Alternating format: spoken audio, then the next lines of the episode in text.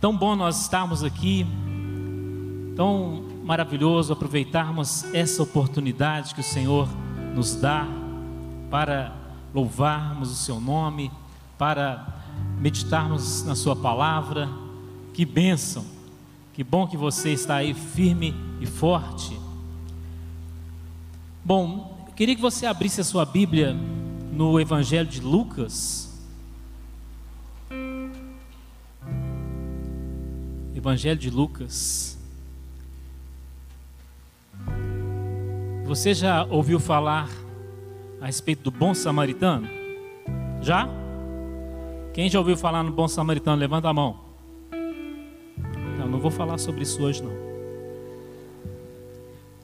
Daiane, coloca aí para nós, por favor. Falar sobre os maus samaritanos. Tá bom? Quem já ouviu falar sobre os maus samaritanos? Já? Gente, eu nunca ouvi. Mas está bom.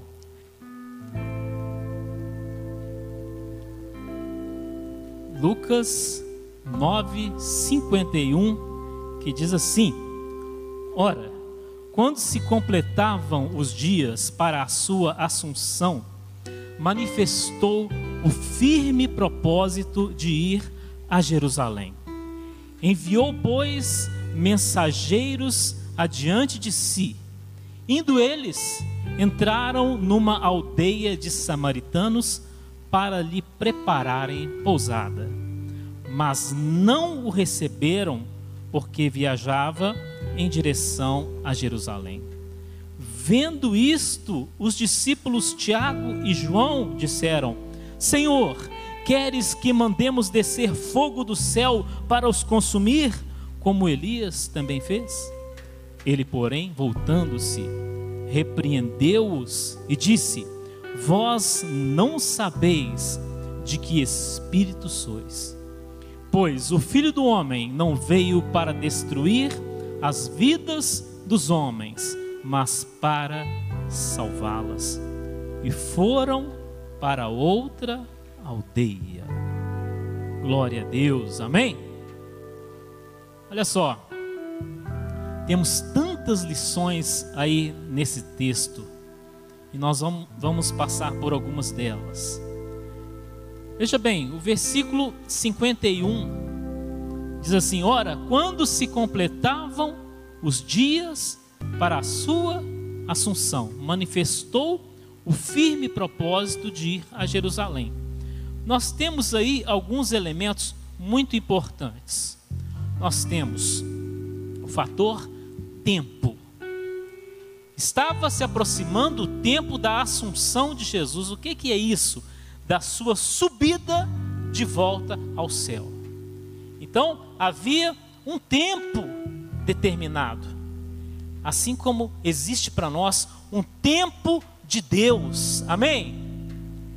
Isso é muito importante que nós estejamos alinhado, alinhados com o tempo de Deus. E neste tempo existe um propósito. Você viu aí no versículo 51 a palavra propósito? Então, existe o tempo e existe o propósito. Você não pode simplesmente deixar o tempo passar sem que haja um propósito definido na sua vida. Então, tem o tempo, tem o propósito, mas tem uma atitude. Jesus, sabendo que o tempo estava próximo, ele tomou uma atitude de ir para Jerusalém, porque naquele lugar ele haveria de ser crucificado, sepultado, ressuscitado e levado ao céu. Então, Existe tempo, propósito, atitude. Ou seja, se você tem um propósito, ou se você conhece o propósito de Deus para a sua vida, você precisa tomar uma atitude. O tempo está chegando, e já pensou se Jesus ficasse lá onde ele estava, que provavelmente era na Galileia? e ele ficasse lá tranquilo. Está chegando o dia da crucificação e Jesus não vai para Jerusalém. Ele tomou uma atitude e partiu em direção a Jerusalém. Quem sabe você não precisa nessa madrugada tomar alguma atitude na sua vida. Você sabe que o tempo está se esgotando e alguma atitude tem que ser tomada para que o propósito se concretize. Amém? Então, existe também um fator aí muito importante, que é o lugar. Você diz assim: ah, Deus está em todos os lugares. Sim, mas você não está em todos os lugares, você precisa estar em um lugar definido. Por isso, temos um vínculo com uma igreja, onde nós podemos é, realizar o propósito que Deus tem para nós. Então, você não pode ser uma alma penada vagando por aí. Não é isso? Cada dia você está no lugar. Nós não estamos impedidos de né, visitarmos uma igreja e tal, mas nós precisamos ter aquele local onde estamos é, realizando o propósito. Então veja que no caso de Jesus, não era em qualquer lugar, ele seria crucificado em Jerusalém e não em outra cidade. Então, Jesus tomou ali aquela iniciativa de viajar para Jerusalém para que o propósito fosse realizado. E com ele iam quem? Os discípulos. Os discípulos iam para Jerusalém também. Agora olha que, que legal. O propósito aí é de quem? De quem? e os discípulos andam de acordo com o propósito de Jesus. Olha, não tem aí o propósito de Pedro, não é o propósito de, de André, Felipe, Mateus, Tomé, Judas. Não! É o propósito de Jesus. E os discípulos vão andando de acordo com o propósito de Jesus.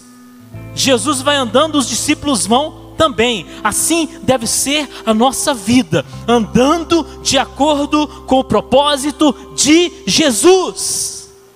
Por isso precisamos orar e, e pedir: Senhor, me mostra o teu propósito para a minha vida. Teu propósito e não o meu. Então Jesus vai e nós vamos com Ele. Por onde Ele quiser ir, nós vamos com Ele e nós jamais iremos sozinhos.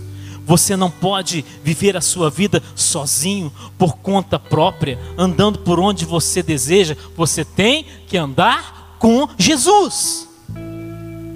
Então, iam os discípulos andando com Jesus, e o versículo 52 diz: Enviou, pois, mensageiros adiante de si Indo eles entraram numa aldeia de samaritanos para lhe prepararem pousada. Mas não o receberam, porque viajava em direção a Jerusalém. Veja que Jesus está vindo da Galileia, que é no norte, passando por Samaria, que era na, na região central ali da Palestina, em direção ao sul, que era a Judéia, cuja capital era Jerusalém. E ele mandou mensageiros para que providenciassem uma pousada para ele ali numa aldeia de samaritanos. Mas eles não o receberam. Olha que coisa terrível. Por isso que eu estou os chamando de os maus samaritanos, por quê? Porque eles rejeitaram o Senhor Jesus.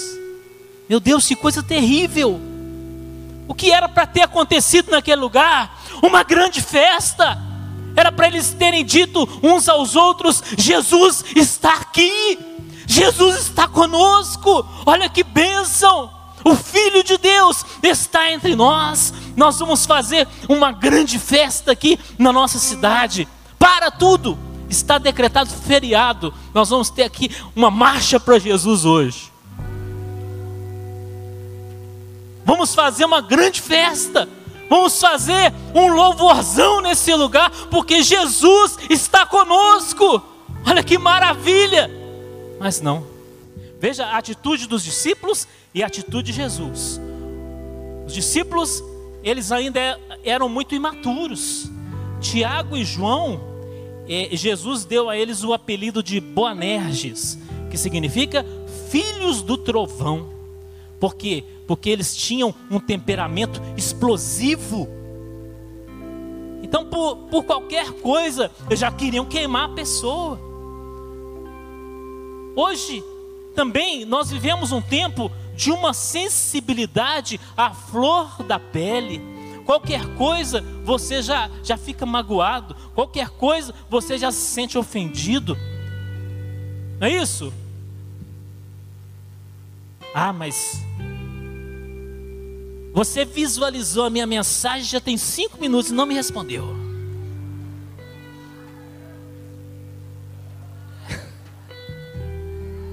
Assim não vai dar. Você curtiu a minha foto, mas não colocou o coraçãozinho.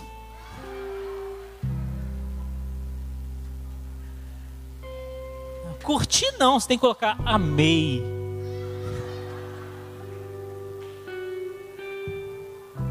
Né? Aí eu vou te dar um dislike para começar.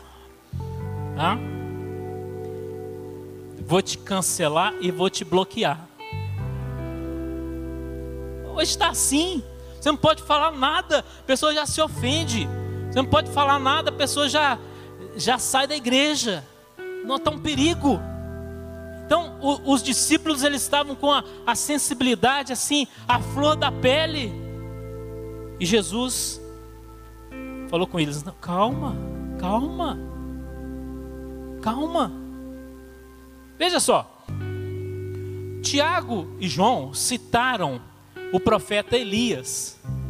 Por quê? Porque Elias fez descer fogo do céu lá no primeiro livro dos reis. Então, ficou demonstrado que Tiago e João, eles, eles liam a Bíblia, amém? eles demonstraram ter conhecimento bíblico, não foi? Eles também demonstraram fé, não é verdade? Eles, eles falaram com uma convicção, eles tinham certeza que se Jesus autorizasse, ia chover fogo e enxofre naquele lugar. Eles tinham fé, olha que maravilha, tinham conhecimento, tinham fé, mas amor zero. Não é verdade? Amor zero. Quem sabe nós muitas vezes estejamos nessa situação. Nós temos conhecimento, nós temos fé, mas nós não temos amor. Vamos clamar ao Senhor, Jesus, Jesus, completa o que está faltando no meu coração, para que eu não saia queimando as pessoas. Olha que aquilo que eles queriam fazer tinha base bíblica, não é verdade? Eles só, só faltaram abrir a Bíblia para Jesus e mostrar aqui Jesus. Está escrito aqui Jesus. Ó, aqui ó, Elias mandou descer fogo do céu. O que eles queriam fazer tinha base bíblica. Nós precisamos tomar muito cuidado com a base bíblica que nós usamos para fazer aquilo que Deus não mandou que nós fizéssemos. Temos que tomar cuidado. Não é porque determinada coisa está na Bíblia que eu tenho que imitar.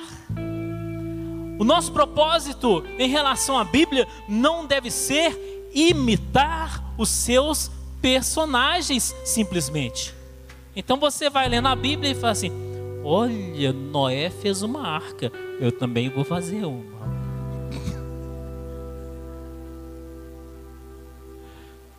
Olha, Moisés também fez uma arca, eu vou fazer uma também. Olha, gente. Não. Abraão saiu de casa e foi embora. E já vou fazer as malas. Não é assim que usa a Bíblia. Não é assim. Nossa, olha aqui. Zaqueu subiu na figueira. Já vou vender umas folhas de figueira na igreja. Fazer a campanha da figueira. Não, não é para isso que a Bíblia existe. Nosso propósito em relação à Bíblia deve ser aprender princípios espirituais que deverão direcionar a nossa vida. Não sair imitando, simplesmente. Então, tem gente que fala assim: nossa, olha, Salomão teve várias mulheres. Olha. Hum. Vai para você ver o que, que você vai arrumar. Agora, veja o versículo 55. Ele, porém, Jesus, voltando-se, os repreendeu e disse: Vós não sabeis de que espírito sois. Jesus repreendeu os discípulos. Olha, Jesus, ele não veio apenas abençoar, não, ele repreende também. Jesus também corrige. Jesus também fala quando nós estamos errados. Porque muita gente pensa: ah, Jesus é amor, Jesus me abençoa, Jesus faz isso e aquilo. Mas Jesus também corrige.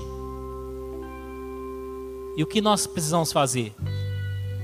Aceitar a repreensão de Jesus. Amém? Aceitar a correção. Você não vê aí Pedro falando assim: É? O senhor está me repreendendo? Também vou embora. Olha, na igreja tem algumas situações assim. Tem pessoas que, se você repreender, se você chamar atenção, ele não volta mais. Não volta mais. Não, nós não podemos ter essa sensibilidade ao ponto de não podermos ser corrigidos. Muito bem, o versículo 56 diz assim: Pois o filho do homem não veio para destruir as vidas dos homens, mas para salvá-las. E foram para outra aldeia. Aqui nós temos novamente a questão do propósito. Jesus está dizendo: Eu não vim destruir, eu vim para salvar. Olha o propósito. Então, todas as ações de Jesus estavam alinhadas ao propósito do Pai para a sua vida. Olha que, que maravilha. Então, quando você tem consciência do propósito de Deus, todo o resto da sua vida tem que ser alinhado a esse propósito. É isso. Então, a nossa vida, ela deve ter como propósito fundamental é sermos motivos de glória e honra para o nome do Senhor. Então, as propostas que chegarem, que não combinarem com esse propósito, eu vou recusar, em nome de Jesus. Oportunidades de relacionamento na sua vida que não combinarem com esse propósito, não servem para você. Amém? Oportunidade de emprego que não combinar com esse propósito, não serve para você. Em nome de Jesus. Então, Jesus estava alinhado ao propósito do Pai. Nossas vidas devem ser assim também, alinhadas ao propósito e não apenas um conjunto de reações de acordo com as circunstâncias. Muito bem, agora a frase talvez mais triste de todas aí essa última, e foram para outra aldeia. Jesus foi embora. Meu Deus, que coisa triste. Jesus foi embora daquele lugar. Mas observe o seguinte: Jesus não brigou com aquelas pessoas. Ele foi rejeitado, mas ele não brigou com elas. Jesus não forçou a entrada naquele lugar. Jesus não exigiu acolhimento. Ele não discutiu com ninguém. Ele simplesmente foi embora. O que eu quero destacar com isso? Que nós devemos evitar lutas desnecessárias na nossa vida.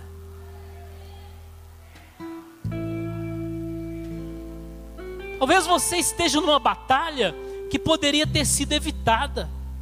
O seu alvo é Jerusalém, você está brigando por causa de Samaria. Jesus não poderia ter brigado? Poderia, mas ele não brigou, ele simplesmente foi embora. Evite confusões desnecessárias na sua vida, em nome de Jesus.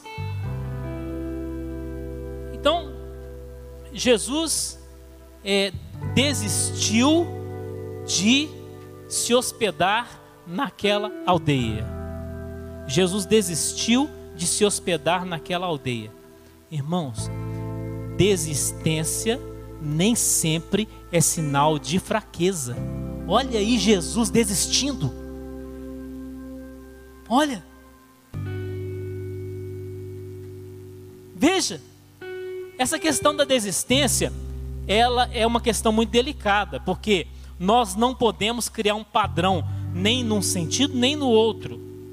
Nós não podemos ser pessoas que desistem facilmente das coisas. Mas também não podemos ser daquele tipo de pessoa que nunca desiste porque é teimoso ao extremo. Então, tem situações na sua vida que você precisa desistir delas. Tem outras que você jamais deve desistir delas. E, então, como é que eu vou saber?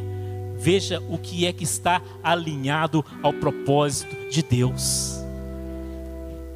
Jesus desistiu daquela aldeia de samaritanos, mas ele não desistiu de ir para Jerusalém. Agora, tem pessoa, tem pessoas que desistem muito facilmente das coisas. A pessoa combina de vir à vigília. Vai na vigília sábado? Tô dentro, não perco por nada. Você vai também? Eu também vou. Aí, quando chega no sábado, a pessoa olha pela janela. Nossa, tá nublado hoje, hein? Eu não vou não. Misericórdia. Se der um trovão, ele já esconde debaixo da cama. Meu Deus, tem gente que desiste muito fácil. Olha, Jesus ia para Jerusalém para ser crucificado, morto, sepultado, ressuscitado e subir ao céu. Se chovesse, Jesus ia para Jerusalém. Se tivesse sol, Jesus ia para Jerusalém. Se nevasse, Jesus ia para Jerusalém. Se tivesse furacão, terremoto, tsunami, Jesus ia para Jerusalém. Jesus, ele continua procurando lugar para repousar. Ele continua batendo na porta dos nossos corações. E ele quer entrar. Nós não podemos ser como aqueles maus samaritanos que rejeitaram Jesus. Mas nós devemos dizer: Jesus, entra na minha vida. Entra, Senhor. Entra, não para passar algumas horas, não para passar alguns dias, mas para morar definitivamente no meu coração. Entra na minha vida, Jesus. Eu sei que se o Senhor entrar na minha vida, eu serei curado, eu serei liberto, eu serei salvo, eu serei uma nova criatura, eu serei um filho de Deus, eu caminharei com o Senhor em direção à glória celestial. Por isso, nessa madrugada, nós vamos dizer: Senhor, eu eu não te rejeito, eu te aceito. Eu te aceito. Eu te aceito no meu coração. Quero te convidar a ficar de pé para nós orarmos neste momento.